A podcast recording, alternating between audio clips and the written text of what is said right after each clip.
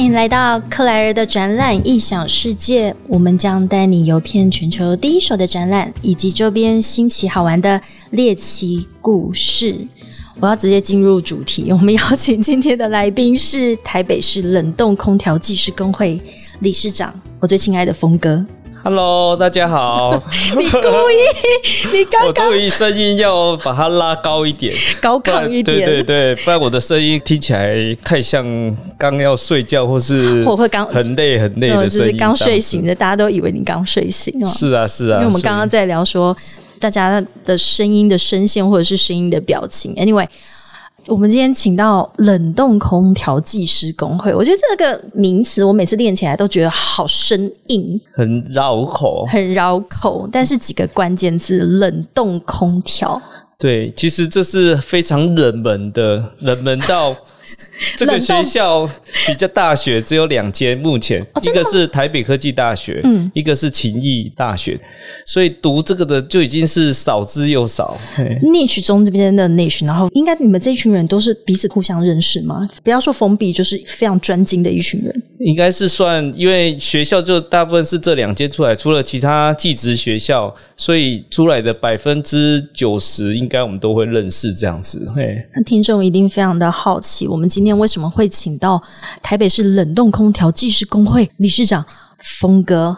因为我们今天想要谈一个从去年延烧到现在，但是疫情到这个阶段之后，最近的新闻全部都在讲疫苗，是的，所以疫苗它就必须要被完整完好的保存，然后直到要被注射进去的那一刻，所以这中间其实有很专精的一门学问，光是去如何运送跟保存它。是的，因为它从制造的开始就是要合乎 GMP 的规范，嗯哼，就是一个优良药品的制造规范。是然后制造出来以后，它开始存放，存放之后开始做配送，配送的这个阶段就是要符合 GDP，GDP 就是优良配送的这个规范，所以它从制造出来到储存到运送到放到医院。的冰箱，这整段都是有温控去把它的控制的。对，然后去把它的温度都记录下来，这样子。所以难怪我们今天需要理事长来帮我们解惑，因为制造那一个是一门学问，但是现在光是如果大家去回溯一下，今年是三月三号的时候，我们首批的疫苗终于抵达台湾，那一天是不是整个无论是卫福部或者是相关的厂商，全部都非常紧张，全员出动这样？非常神秘，因为其实以我们来讲，我们是帮他盖这个冷藏库的厂商。那其实，在台湾的都已经有这个技术，也有盖好这个冷冻库、冷藏库在那边了。对，只是说到底它会是放到哪一家的疫苗的开惊喜包的概念吗？就是你他到的时候，你们都不晓得他会去哪里，因为我们都根本不知道，我们都是像我们，因为我们虽然是帮他们做维护，帮他们做这些设备，但是我们也都不知道，只有当东西到达现场的时候，我们才会知道这样子。OK，而且这个过程也非常的非常的神秘，因为它里面的站板数量非常多，嗯。我们也不知道它到底是放在哪一个位置。哎、真的很像，就是在开一个不晓得这什么时候会到，然后里面打开会是什么，但是它运抵的那一个冷冻库、冷藏库，我应该怎么称呼它呢？应该叫冷藏库，因为我们这次来的这个是 A Z，这是牛津大学阿斯利康药厂的，那它的储存温度是在二到八度。OK。二到八度，所以我们要讲的是一个冷藏库。诶，所以我去想象哦，这个疫苗从欧洲，所以它要先上飞机，是的，在飞机的这个过程当中，然后抵达台湾，那大家也可以想象嘛，三月的台湾或者是现在的台湾是什么样子的温度？所以光是在从飞机上面拿下来，然后就要赶快进入一台货车。是有冷藏功能，然后货车再开到下一个地方，这中间都要有冷藏。对，整个过程都是有冷藏车，然后去做运送配送的过程。但是它在飞机上，其实它那个 container 本身都是已经都有打冷藏的空调在里面的。OK，嘿，所以当它下飞机以后配送过来，其实还是有机器、有压缩机在运转，然后维持那个温度在。当他把那个货打开的时候，它上面也都会布满了那一些温度计。嗯，那这个温度计就会从，比方说这个是从牛津大学阿斯利康药厂出来的，对，那它从出来的开始就会一直记录这所有的温度。嗯，所以在这个中间，不管是飞机飞行或是运送，只要有任何一个环节温度出了状况。那它这个疫苗就可能会有报废的风险。天哪！所以相关人员等应该都是心脏跑跑跳，就是会很担心说哪一个环节它如果超出了那个保存的温度，对不对？对啊，是啊，是啊。比方说现在放在这个冷藏库里面，其实我们压力也都非常的大。怎么说？我们的维护的人员，包含我们公司的人，他们全部包含我的二十四小时是 on call 的。我们的简讯都是随时，如果有温度有异常的时候，我们第一时间都会收到。这好紧张哦！意思就是说，例如在冷藏库里面的工作人员，他如果一发现说这个冷藏库可能已经不够冷了，嗯，或者是太冷，会有这样的状况吗？哦，其实刚才可能有讲到一个很大的重点，二到八度，嗯，但是你知道，如果它这个跑到零度的时候，对。其实是让整个疫苗是失效的，怎么办？对，所以你的温度一定要控制在一个，我们二到八，我们大半都会放在大概四点五度。那那个冷藏库高度，你把它想成一个超级大的冰箱，因为高度就有十一米，嗯，然后里面有将近两百平的空间，是，然后货架有大概五层到六层，嗯，那里面它放了大概超过一百只的 sensor 上中下。所以里面只要有一个声色发爆了，那我们人就要在第一时间赶到现场。哎，这好有趣！你意思说，在这个十一公尺这么高挑高的空间里面，你还要有上中下温度，其实你都要一直去监控它。是的。然后因为是二到八度，所以你们取一个四点五度，然后就是如果它只要高低差开始出现一点，你们就会上紧发跳。对对对，我们基本上我们就是让它控制在正负零点五。所谓正负零点五就。是等于我们看到的温度只能出现五点五，我觉得这个心情好紧张，每天都在洗三温暖，对，就是只能在这个中间跳。所以如果你要跳出去的时候，我们就会赶快去知道说到底是什么状况。而且他们这种都非常的严谨，严谨到我们的 sensor 都要放两家，不能放一家，因为如果一家的 sensor 出了状况是。那这个监控系统可能不知道说到底它是不是准。我们除了每年都要矫正以外，它要放两种，而且另外的另外一种是属于线性的，就是直接一笔一笔画出那个温度的，就让你连那个作弊的可能性都没有。就是你出来的温度必须要合乎在这个范围里面。哎，那我可以这样说，你觉得疫苗或者是这种医药类的，是不是在？你做过这种所有的冷藏或冷冻的产业里面，它是需要最精准的。目前来讲的话，不管我们也有做一些电子产品的储存，嗯，或是食品业，食品业可能是尾鱼的鱼类这些，有可能到超低温到负六十度的，嗯，嘿，但是至少到负六十一、六十二、六十三，它不不会很 care，嗯，但是放药品的就很 care 这个温度。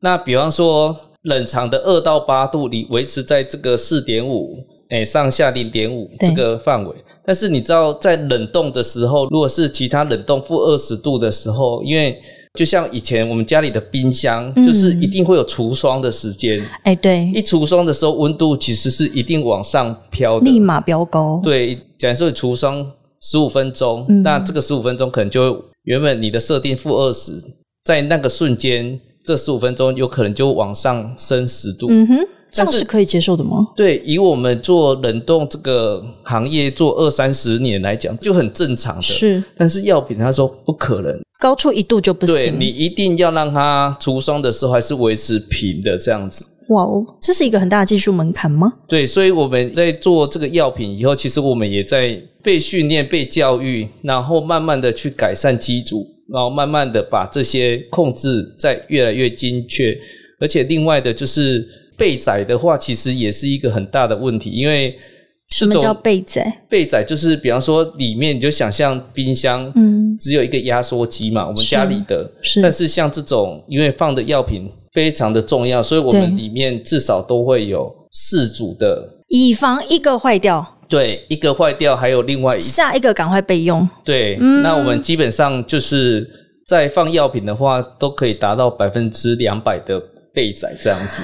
啊，就是你要把所有的可能性都先预想好，然后有可能哪个会坏掉，哪一个不够精准，所以你都要把这些的这个事前准备都先做好。对，而且现在是连如果是台电停电的时候，嗯，你也要让它能够维持继续走，所以我们还要有发电机的设备，发电机的设备哇，所以。一个疫苗这样子的运送，然后到达医院的手中，然后注射到体内，其实这中间真的花了非常多的人力，还有很多我们想象不到的一些产业知识哦。所以刚刚峰哥有提到，就像我们如果是一般的食品，它其实也需要经过这样子的冷链的物流，像说它如果是从海外过来的，所以。想要分享一个，就是我自己之前去参加一些像兰花展览，在国外，因为台湾是兰花很大的一个出口国嘛。那您可以想象，像花类这样子植物类的，而且它是有很明确的时间要抵达，因为展览就是哪一天开展，就是一定前一天至少一定要到。然后花又是这么的脆弱，对我觉得花其实又是另外一门很重要的学问，因为刚才讲的这个药品的话，其实控制的都是温度的部分。对，那。花的部分，你就要另外控制它的湿度，啊，因为它牵涉到美感。对，湿度的话，就会让你这个花看起来是不是感觉饱满有精神？对对对，或者是就像人的皮肤，懂了，保湿啦。对对对，是的。然后另外就是因为刚才讲的，如果是植物，它会又有分，比方说香蕉跟苹果就不能放在一起。因为会产生乙烯，乙烯就会催熟，等于说你必须要知道说什么样的蔬果跟什么样的蔬果是要分开放的，放了以后你还要做换气的过程，因为它会从中会产生 CO2。哦，哎，天哪，这太有趣！所以这个冷冻空调这门学问里面还有很多的产业知识，不同的产业其实又有不同的一些操作方式。是啊，因为我们最近也有在，应该算台湾很大的一个。香蕉生鲜厂，那它就是里面就盖了很多的香蕉的催熟室。催熟室，那一个香蕉其实也蛮有趣的，香蕉就有分台中蕉、屏东交，嘿，那他每个吹手的时间也不一样，所以我们在控制的上就要让操作人很方便。哎，这个是台中交，就按这个台中交的键，然后这个是。屏东胶就按屏东胶，不行，反正可以让我笑一下嘛。等下，你意思是说，如果今天进来的是台中胶，然后他按的这个键就代表说，哦，这个是一个固定的 for 台中胶的温度。对对对，屏东胶就有一个屏东胶的温度的催熟的时间，催熟的时间。比方说，因为刚才讲的，如果说他这一批货是要出到日本或是哪里，他要去控制他的催熟的时间，嗯嗯嗯，所以他必须要。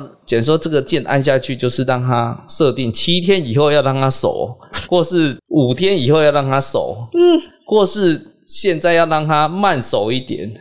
好，原本我还有点担心今天这个主题，我想说我怎么有办法聊这个冷冻空调，但是。峰哥这样子一解释完之后，我觉得，哎，我们生活中其实脱离不了这件事情，哎，真的，哎呀，因为以前的可能我年纪比你大很多，然后以前吹手是放那个电石，嗯，然后香蕉盖棉被，然后放电石，电石就是放在水里面，它会，我们一定要这样子这么明确的。指出我们的世代差异吗？什么是电石？我连听都没听过。真的，但是嘿，早期真的确实是这样，是一个古法炼钢的方式。但现在是可以利用科技以及冷冻空调的技术，乙烯的量，然后我们去控制让它催熟的时间，这样子。而且刚刚讲到那个兰花，我就觉得哇，你的那个说明我就是茅塞顿开，就是兰花就是跟皮肤一样要保湿，因为你不是只有把温度控制好而已，因为温度控制好，它可能就裂裂。对对对，是的。到那边卖相就不好，因为花其实是一个美感的东西。对啊，其实储存也是一个很大学问，因为冷冻的东西，它其实在冷冻过程，它会把水分拿掉，所以。有时候没有去注意的，诶，我今天我这个厂商我来冰了一顿的牛肉放进去，结果没有去。注意到这个的时候，诶，他去领货的时候怎么剩牛肉干？或诶，怎么重量变少？里面有偷丝吗？或什么？但是其实是水分蒸发了，水分蒸发掉。对，所以 我突然发现，我们吃的、用的、看的，好像都脱离不了冷冻空调。尤其现在，当然是这个疫苗的关系，这又牵涉到全民的健康。所以峰哥，你你会不会常常你的车子或者是你们工作的时候都要准备大衣啊？我们哦，其实我们都已经练就了，就是把自己养胖一点。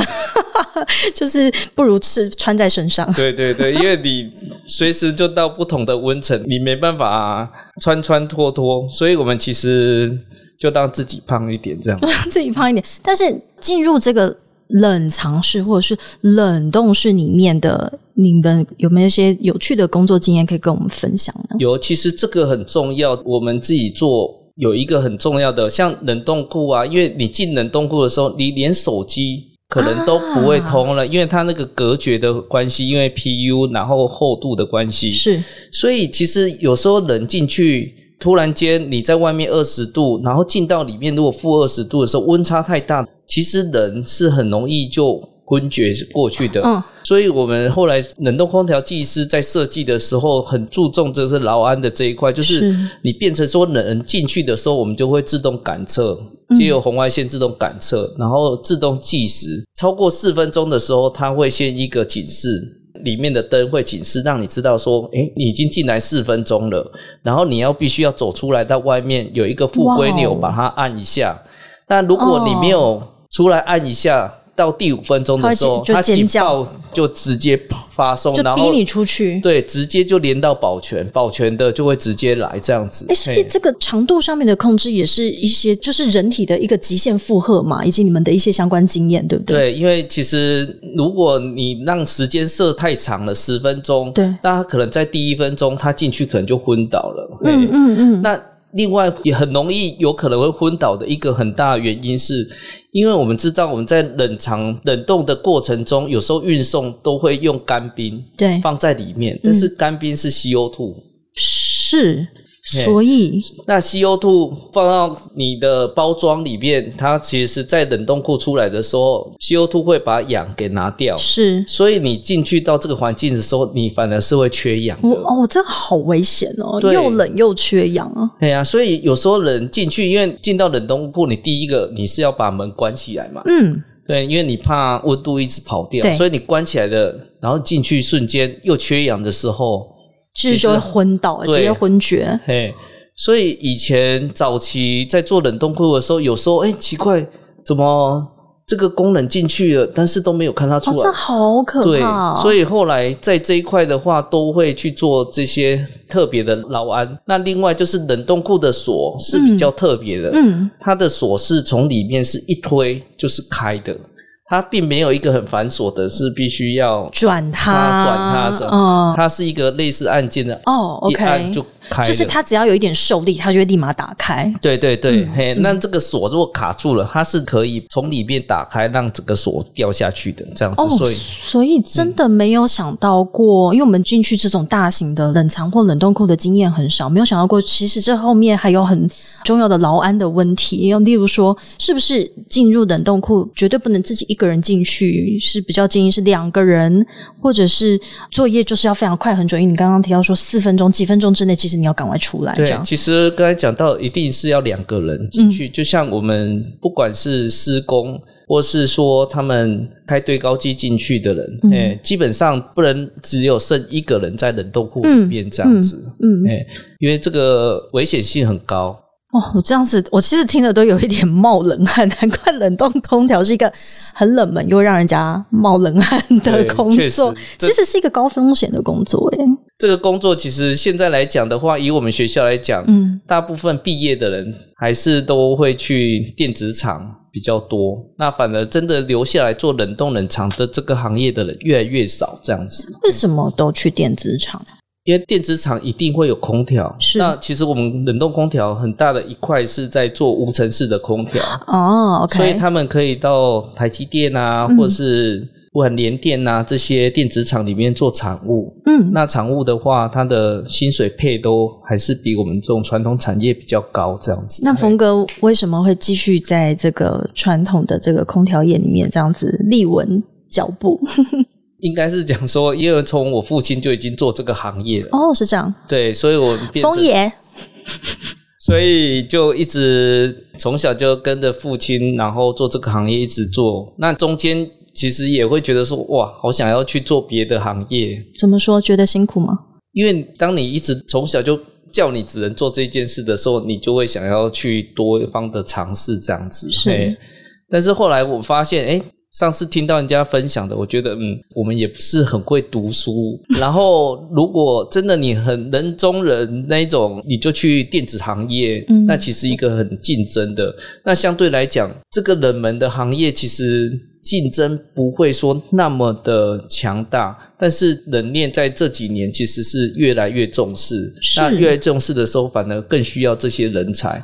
那真的有去从事这个行业的人，其实是真的是可以赚到钱的这样子。而且其实“冷链”这个名词，我觉得也是这几年我才比较有听过，而且我对它比较没有那么陌生。哦，那所以峰哥可以跟我们分享一下，你你以前在做冷冻空调也好，或是冷链也好，您在业界这么资深，那有没有去参加过一些相关的会展？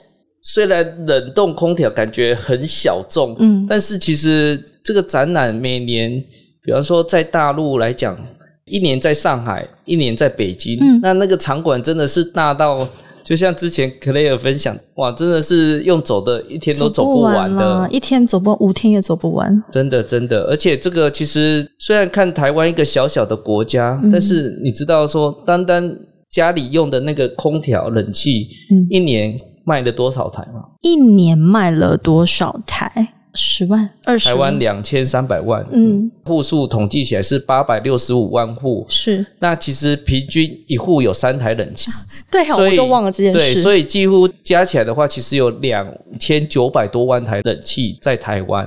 嗯那每年的销售大概是一百万到一百三十万左右，近两年还比较高。包含最近比较有感的就是现在政府在推的班班有冷气，班班有冷气的意思，班班是谁？国中国小哦，班班有冷气这个嘿。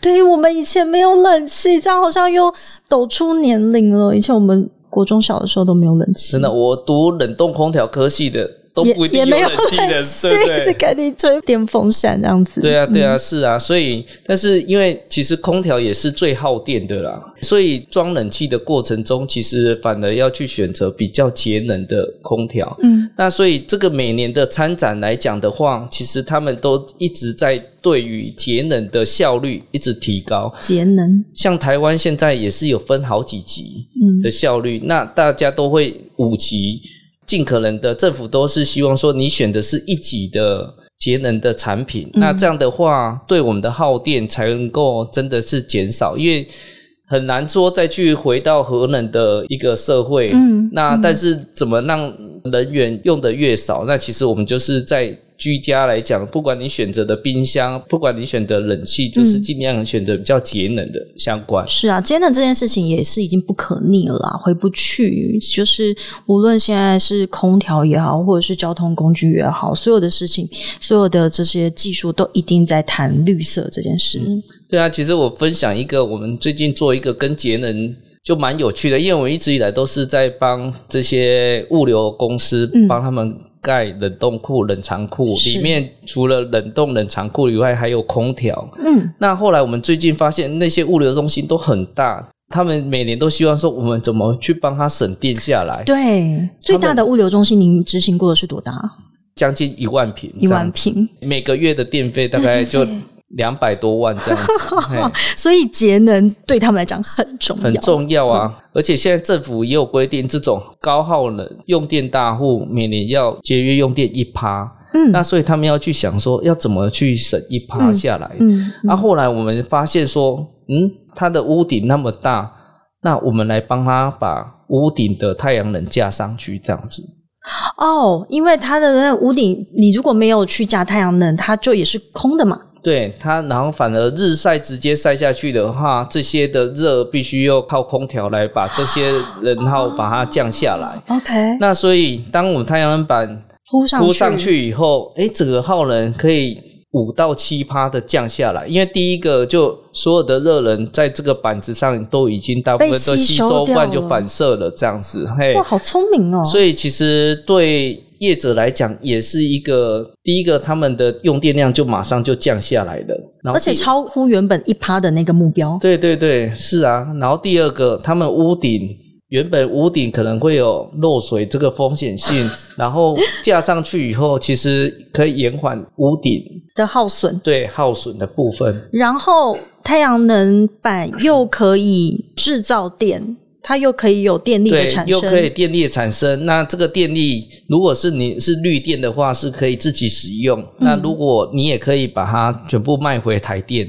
嗯哼哼哼，那一举三得。对一举三得。那其实对现在就像前几天台积电的有一个发布的新闻，就是说二零三零。你所有的你这些供应商都必须要是一个低碳、低耗能的一个生产的一个工厂，那你的相关厂商你就必须要怎么样去把这些耗电减少？嗯那其实有做太阳能这一块，其实也是让你的耗电跟着都往下降，这样子。所以我这一次 study 一些，就是做了一些功课啊。我想说，我们的名称虽然是因为疫苗，所以我们来谈所谓的冷链或者是冷冻空调这件事情，但是其实一个比较大的概念，我们要谈的其实是节能，因为无论你是要让它变冷，或者是你要让它变热。哦，或者是节能这件事情，其实你的那个目标的中间的这个节能的这个概念，其实现在都是不能被忽视的。对啊，确实啊，因为其实每年每年的台湾的用电都是越来越增加，嗯，那所以怎么让它的用电不会说啊一直无限的往上升？那所以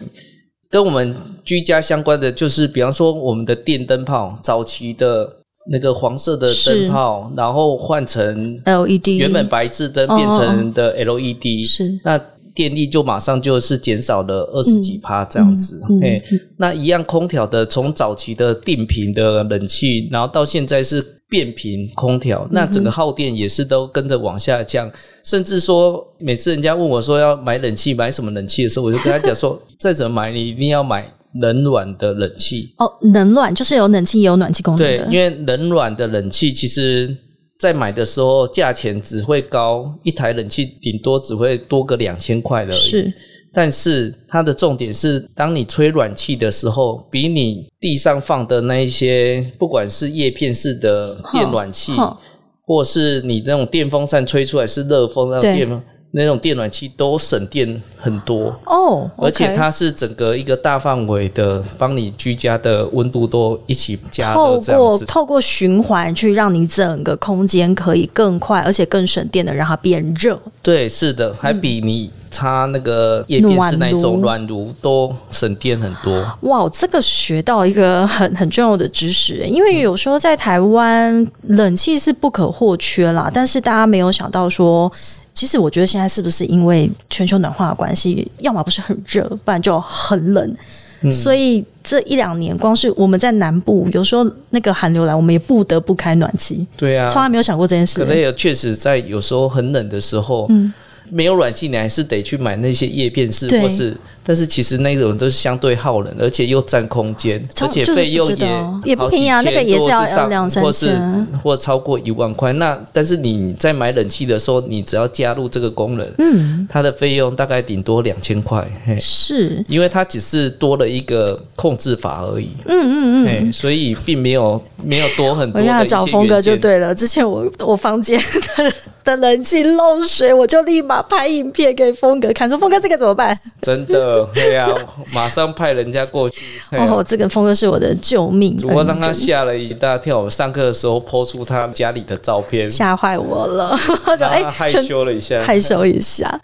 那我还是要拉回展览啊，就是我刚好提到说“冷链”这个词，或者是冷冻空调。我做展览，但是我从来没有想过说，原来可以有一大群的这种专业的人士，然后他们会每年固定聚集在一起。像峰哥他有去过北京或上海的展览哦。那尤其是我觉得看展览会最有趣的是，就是它其实是在代表一个趋势。所以我以前其实有知道有冷冻空调，可是最近几年开始，无论在台湾或者是国际上面有针对冷链的展览哦，它已经不是单纯在讲冷冻空调，而是在讲冷链。所以峰哥，你觉得这是一个什么样的趋势？为什么冷链这件事情现在变得这么重要？因为其实，在不管你的鱼货类啊这些，当你生产的鱼捕得太多的时候，你就必须要有一个储存下来，因为当你储存下来，当它的价格比较好的时候，你再把它卖出。嗯，那价格比较差的时候，你可以把它长期的再用比较好的技术把这些冷冻，让它维持比较好的一个品质。是，哎，冷链其实也蛮特别的，因为。在冷冻的过程中，如果你很快的像鱼类啊，为什么他们要超低温？因为它让它在原本的冷藏，然后变冷冻的过程中，让它很快的解冻，然后不会产生冰晶的时候，它的鱼类的肉，它的肉质，它的细胞膜是不会被破坏的。它如果在冷冻的过程中，因为水变成冰的时候，它体积膨胀，它膨胀的时候就会把原本的内脏的这些血管都会把它爆开，所以当你回温的时候，你吃沙西米，你会发现，哎，有些肉看起来哇，就是那么漂亮。嗯嗯。但是如果它在降温的过程没有降得很快的时候，让它产生冰肌，当你吃这个沙西米的时候，你会发现它的肉是表面是没有光泽的。难怪，所以。我觉得这个也跟全球化有关系啊，就是说全球的物流兴起，然后你的这些相对需要被运送、被运输的这些物品的种类性、多样性也越来越多。那有一部分是需要透过这个冷链的技术，它才能够完整的被送到消费者的手上。是的，所以我这边也想要分享一个我自己曾经去过的一个冷冻空调站，它在一个我非常喜欢的城市。意大利米兰，哇，是不是很难想象？很难想象啊！哎，为什么会在那个米兰这种？对啊，而且又在那么浪漫，而且又那么赞的一个地方。对，那它这个展览叫做 MCE，但这个意大利文我真的是没有办法念了哦。但是它从一九六零年就开始第一次首办的展览，所以是一个历史非常悠久。但是它是每两年一次，那所以这一群人来这边是来看冷冻空调、卫浴或者是跟水相关的。所以其实说穿了，它还是跟能源跟节能最核心的一个主题为主的一个展览，那所以它的展出的大象啊，我那时候到现场去看的时候，当然第一个是因为它在米兰，所以你其实看什么你都会觉得啊，好有设计感啊！真的，你看，你看这个展馆，这个展馆米兰这个本身这个展馆，它其实全球前十大，前十大的意思就是。走到你哭哭哇！真的，走到会哭出来。你看下面这个平面图哦，它其实每一个展馆大概是一个南港展览馆吧，所以它总共有对我记得它好像十四个展馆哦，反正就是你从头到尾，你看起来好像很轻松，在一张图上面，其实是你走到那边，你就觉得蛮想哭的。那我那时候去的时候啊，就发现哇，原来台湾好多厂商在做这相关的产业。对啊，确实啊，台湾其实不可厚非的，台湾的一些机工具其实真的是非常的厉害，所以其实台湾出口出去的也非常多。那现在的冷冻空调，因为台湾电子厂很兴盛，其实在控制的这些水件、阀件，还有这些风量的平衡，其实都非常的精准。那这一些相关的一些设备，很多厂商其实都把它引进到台湾。是台湾小小的市场，看起来很小，但是其实非常需要这些相关的一个设备，才能让我们的电子厂它里面的，不管是无尘室里面的温度，还有它的控制，它的 Class One 一百一千，就是那个落尘数。然后让它能够在一个无菌的一个环境下，然后才能够生产这些晶片。对啊，所以我真的是以前没有去理解说这个产业的时候，只关心自己夏天会不会热。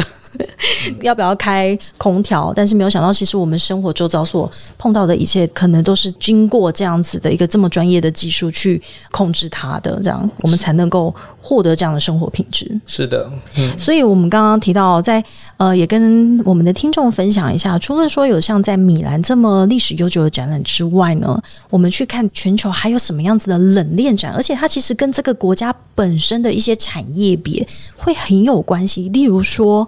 波兰，它为什么会也有一个冷链展？因为波兰它是以农业立国的国家，所以它的这些农产品怎么样被运输出去？所以这也是刚刚峰哥跟我们提到的。对啊，其实蔬果这些都很特别，单单你要把你该摘起来的这些蔬菜怎么让它保存，然后让它冷藏，然后去清这个过程，其实都是一个一门学问。是，所以包含也有我们的台湾，因为我们的这个花卉要输出出去的时候。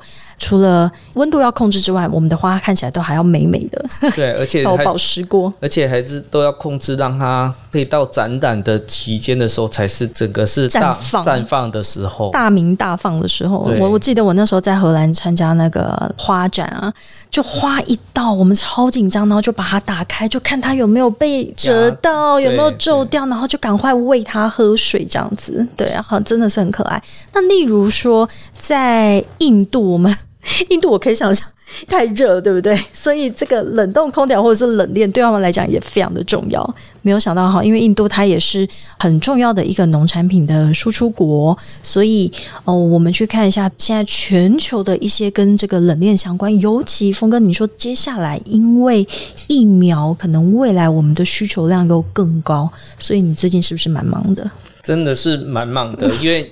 其实做冷冻空调的这个来讲，这个行业啊，因为相对做的人真的是比较少的。是，那确实现在的需求是比较大的。嗯，那所以其实我们做这个行业的人，最近真的也都非常的忙，而且越到夏天就越来越忙这样子。哦，你你越到夏天越来越忙，这个。当然是跟疫苗本身没有太大的相关，是每年的这样的一个循环，对不对？对，因为做冷冻冷藏的也会有做一些空调，那其实这个还是跟季节都是有相关的这样子。是，所以而且现在其实为什么冷冻现在在不管电视购物啊这一些，或是电商，他们越来越多在做料理包，是。那料理包，然后即食包，包含全家，是。其实都是。靠这些冷链的技术，当你煮熟以后，快速、急速把它冷冻。所以我想到了，我刚刚在讲冷链这件事事情，其实不只是全球化而已，其实它还是一个人类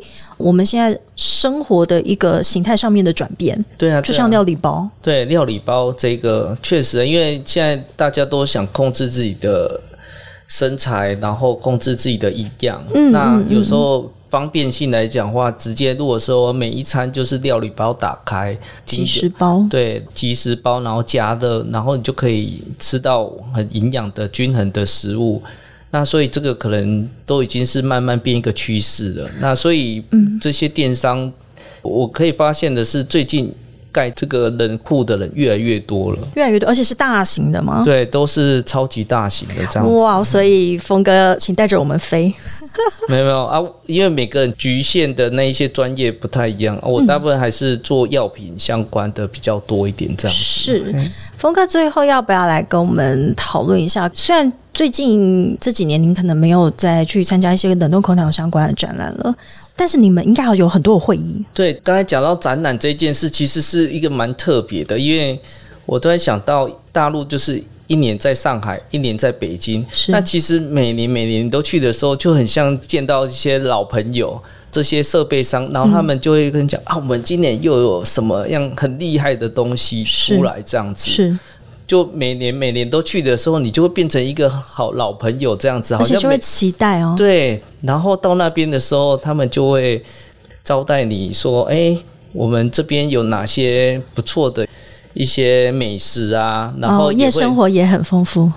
大陆是一定夜生活丰很丰富的。你干嘛口急？没有没有，但是其实我说这个就是一个人际上很好的一个交流。所以你那时候无论说是去看展览，或者是专业的这些会议，其实最重要的是去那边会会老朋友，然后这样子做交流。你觉得这个其实是参加这些活动最重要的一个目的，对不对？对啊，对啊，哎呀，确实，因为有时候。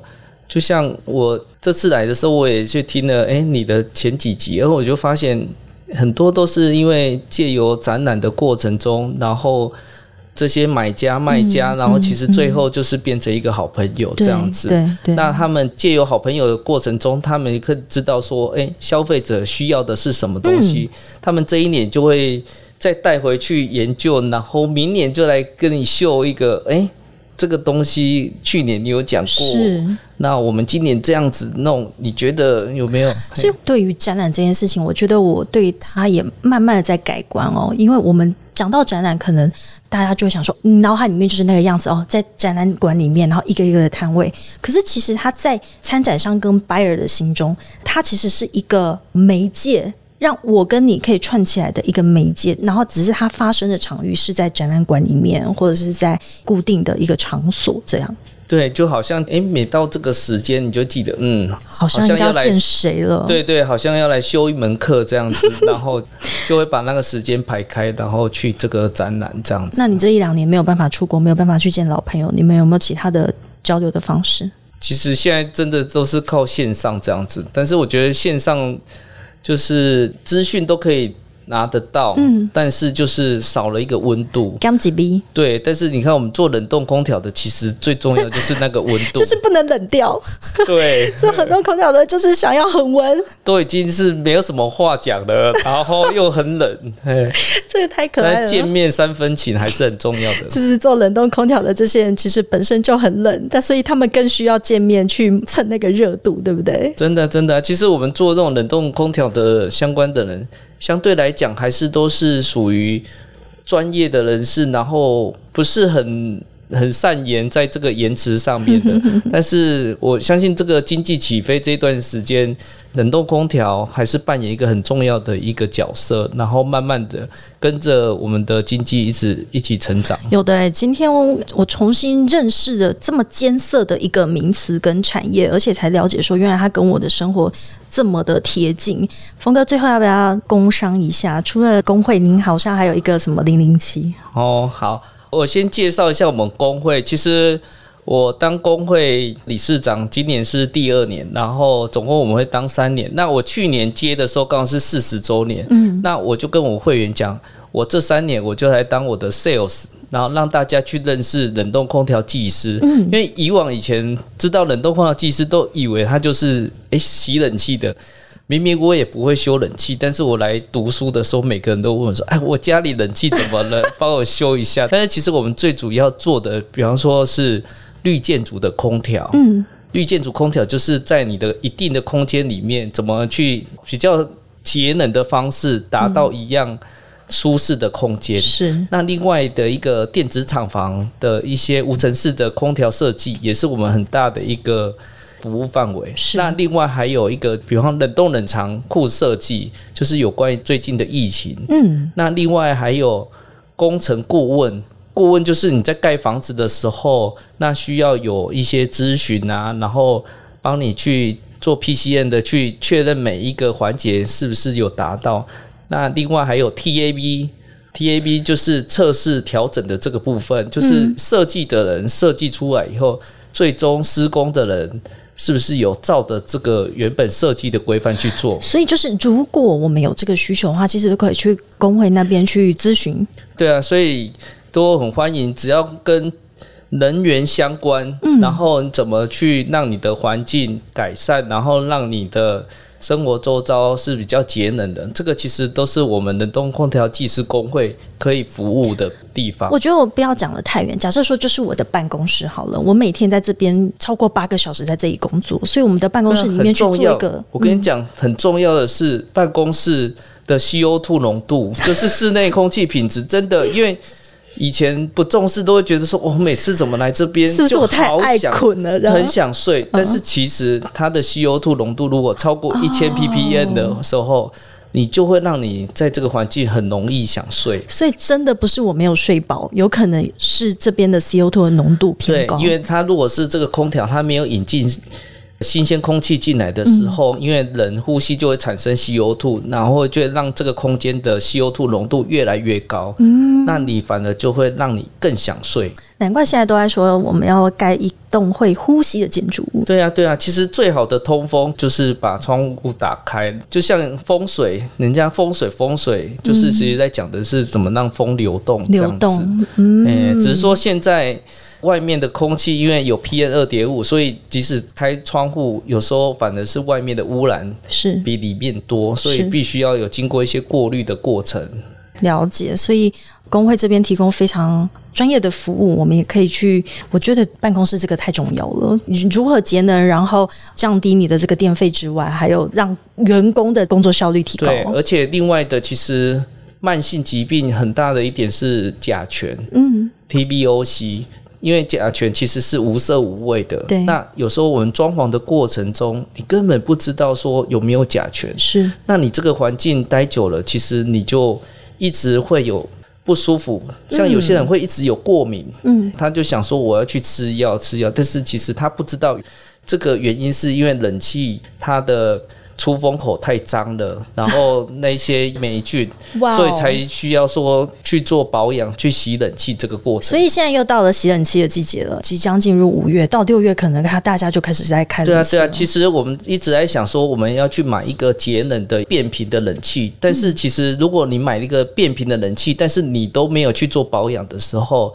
过了三年，其实它的耗电跟一般定频的一样耗电因为它的散热变差了，所以你反而是要把你的室外机把它清洗，嗯，清洗过以后，它散热变好的，你的用电量就会往下降。那里面的室内机清洗以后，它吹出来的就不是带着霉菌的空气，啊不会让你过敏。所以难怪有一些有时候你是遇到哎冷气怎么怎么开都不冷，或者是说你可能有越来越有过敏的一些症状的时候，都要回头去看一下你这个冷气是不是没有保养，或者是你该洗冷气了。这样是啊，是啊，所以我们最近也是去育幼院来。其实育幼院有时候他们会觉得说不要花一些浪费的钱，嗯但是其实冷气洗完以后，让室内空气品质变好了，嗯。用电量又减低了，其实相对来讲是把整个用电量是反而比较节能省碳的。因为洗完一次冷气，我们有算过，嗯，有实际量测过，洗一台冷气一年的用电量大概可以节省大概一千五到三千块钱。是那你你洗一台冷气也大概就两千块而已啊、没错，所以你洗完冷气反而是让你耗电量往下降，然后又有一个比较好的室内空气品质。峰哥，这个服务我们要怎么找寻到呢？要搜寻什么？其实只要上网打 COCO 零零七 call 就是 call me 的那个 call 对对对。零零七是数字零零七，对，是的，就可以找到一群洗冷气的专家。是的，太好了。感谢峰哥，我们这一次从疫苗开始谈起，了解说，因为 COVID nineteen 的关系，所以大家现在都非常关心疫苗。那疫苗的运送到它整个注射到人体体内，其实这中间有一串非常专业、重要的一个冷链的物流的一个过程。然后再谈到说，原来冷冻空调也有非常实体的历史悠久的展览，是的，然后对于我们的这个冷冻空调技师们是很重要，因为你们冷太久了，你们需要去取暖，对不对？是的，我们也需要去外面走一走，走一走别人的冷气。